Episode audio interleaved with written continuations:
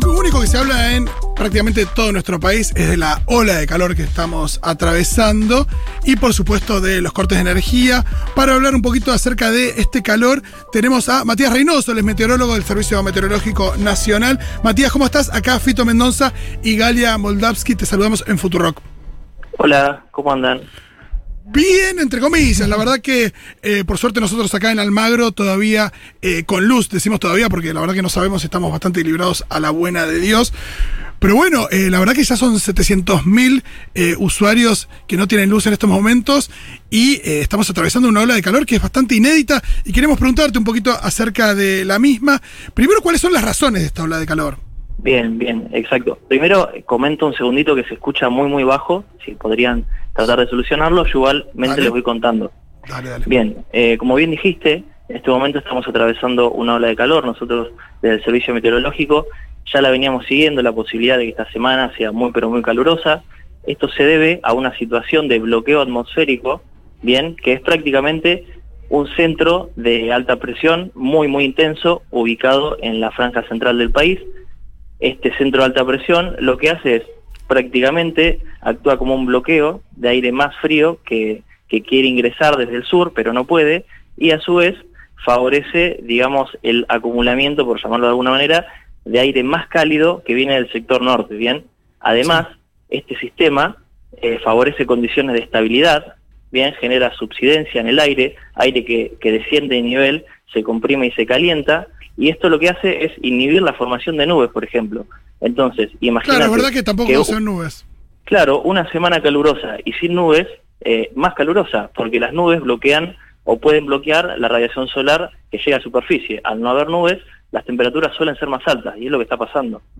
Claro, pues es verdad que también a veces uno tiene temperatura alta con nubes, pero evidentemente acá afecta eh, también de acuerdo a este fenómeno. algo que te lo aliviane. Claro, y, además una de las características, digamos, más importantes de esta ola de calor, más allá de las altas temperaturas que están pronosticadas para toda la semana, casi eh, por encima de los 35, es la persistencia. Fíjense que es una ola de calor que va a durar aproximadamente 7, 8 días. Eh, no es muy típico, digamos. Bueno, eso te queríamos preguntar. Hay digo, el alivio va a llegar y hoy por hoy se estima que son 7, 8 días. ¿A partir de cuándo esos 7, 8 días? ¿De hoy? ¿De ayer? Bien, bien. Primero les voy a dar una pequeña pero buena noticia para los que estamos en Cava. Eh, desde hoy a la tardecita hacia la noche va a ingresar eh, un frente frío muy débil por el este de la provincia de Buenos Aires que ya está ingresando, todavía no llegó acá, y va a haber una disminución de las temperaturas. Es un alivio muy pequeño, pero eh, nos va a servir. Mañana las temperaturas máximas ya se estiman por debajo de los 35 en Cava. Eso es una gran noticia. Claro, eh, para los que tenemos la, app esta de, no sé, la que viene con el teléfono y demás, cuando mirábamos, es verdad que hoy se hablaba de una temperatura altísima, el jueves también, pero eh, mañana no tanto, entonces se debe a eso, pero es solamente por, claro, hoy a la tarde mañana. exactamente, es una rotación de los vientos al sector sudeste, va a refrescar un poco y mañana vamos a tener máximas y mínimas más moderadas. Pero hacia el día jueves el viento va a volver a rotar hacia el sector norte y va a seguir ingresando aire cálido con la novedad de que también va a ingresar humedad. Ya estamos hablando de aire que viene de latitudes tropicales. Es aire cálido y húmedo. Y ustedes saben que cuando ingresa humedad ya tenemos altas temperaturas y humedad, aumenta la sensación térmica. Lo cual es un riesgo mayor. Y una pregunta, eh, acá nos preguntan que mm, para el, domingo parece que hay previsiones bajas, pero hay de lluvia. exactamente, mira, si bien es, es, eh, es difícil decir con exactitud el momento en el cual vamos a estar celebrando el aire frío, es verdad que hacia el domingo ya se ve el posible ingreso de un frente, que de, de una masa de aire frío, digamos, que viene del sur, que a su vez va a dejar precipitaciones, porque todo este aire cálido y húmedo que se va a empezar a acumular desde el jueves, cuando se encuentre con la masa de aire frío, eh, digamos que van a estar las condiciones propicias para la formación de nubes, lluvias, tormentas, etcétera. Todo esto se espera para el día domingo, bien, con incluso una rotación del viento al sur, eh, pero todavía es difícil decirlo con exactitud porque los modelos numéricos a tantos días pueden tener un poco de incertidumbre aún, pero es verdad que hacia el domingo estamos esperando un descenso de temperaturas.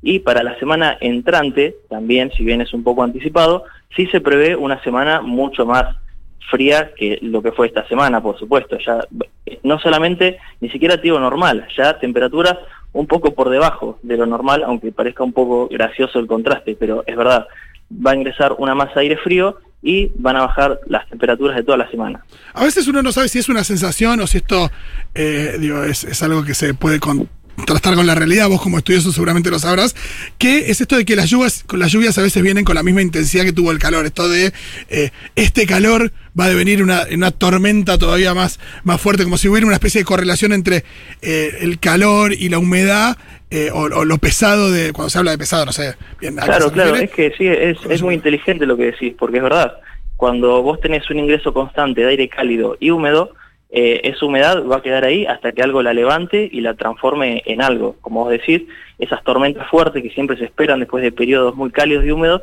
tiene que ver con eso.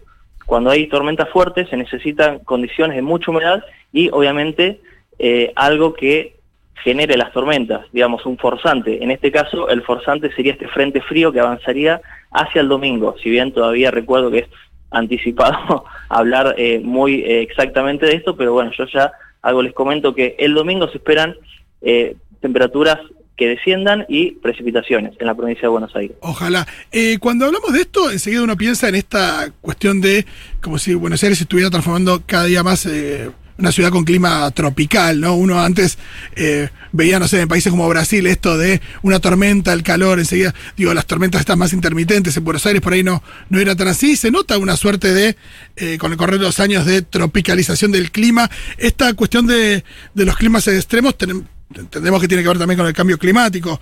Eh, ¿Es así o...? Bien.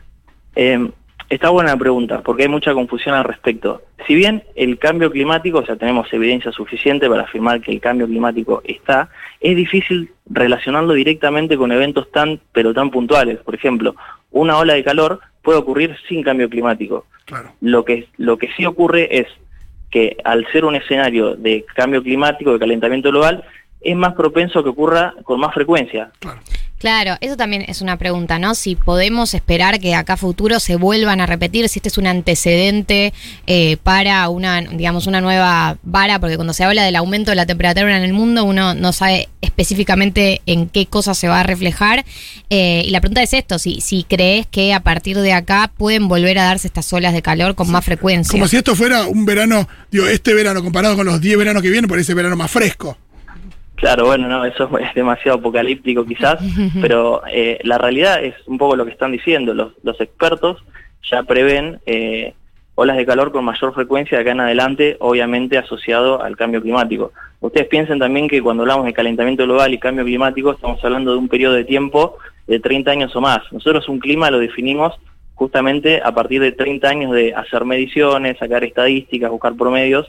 Entonces no es algo que se ve en una semana, digamos, un cambio así a nivel climático. Por eso siempre hablamos eh, en largos periodos de tiempo cuando nos referimos a, a, cambio climático. Claro, porque cuando pensamos en estos fenómenos, enseguida vienen otras palabras asociadas al clima, que son sequía, eh, incendios, inundaciones. De nuevo nos ponemos claro. apocalípticos, pero es un poco lo que vemos. Claro, sí, sí. También está una cuestión eh, más pronta, digamos. Es verdad que la atmósfera tiene un comportamiento a largo plazo y otro a corto plazo. Eh, también tenemos sistemas sinópticos que se mueven y que favorecen determinadas situaciones. Eh, también tenemos fenómenos eh, climáticos, como en este caso, que es un año niña, que favorece, eh, bueno, justamente las sequías y favorece este, este, tipo de olas de calor. Entonces, ocurren las dos cosas en simultáneo. Tampoco, no, no es que no hay cambio climático, sino que el cambio climático está, pero actúa de manera un poco más silenciosa, si se quiere, más a largo plazo. Claro. Perfecto. Eh, Matías, sabemos que no sos médico, pero recomendaciones para personas que nos estén escuchando respecto de la ola de calor, bien. las precauciones que se pueden tomar. Bien, bien. Bueno, lo primero que me nace recomendarles es que sigan, eh, bueno, las recomendaciones del Ministerio de Salud, que ellos son las personas capacitadas para, para decirnos cómo actuar. Yo lo que les puedo decir de mi parte es, por favor, hidrátense bien, no esperen a tener sed para tomar agua, sino que tomen más agua de lo habitual. Bien, eh, digamos que lo más peligroso de esta semana, aunque uno piense que son las máximas, son las mínimas, porque durante la noche el cuerpo humano necesita descansar. Ustedes piensen que durante 7, 8, 9 días vamos a tener mínimas de 25 o 26 grados, vamos a tener calor a la noche prácticamente, vamos a necesitar estar súper hidratados. Vamos a necesitar también, por ejemplo, no exponernos al sol, eso es mucho, mucho, muy importante, como dice Homero Simpson. Así que, nada, eso es lo que yo les puedo decir y estén atentos a los organismos oficiales, también a, a la página web del Servicio Meteorológico Nacional, que ahí también se suben notas y se suben recomendaciones. Acá estamos viendo las recomendaciones del Ministerio de Salud, las repetimos, como decías, tomar agua con mayor frecuencia y no esperar a tener sed para tomar agua, evitar bebidas con cafeína o con azúcar en exceso, esto también a veces uno siente que se está refrescando, pero es eh, pan para hoy, hambre para mañana, incorporar frutas y verduras a la alimentación, reducir la actividad física, eso también, digo, la gente Exactamente. que está no consumir bebidas alcohólicas en lo posible, que favorece la deshidratación.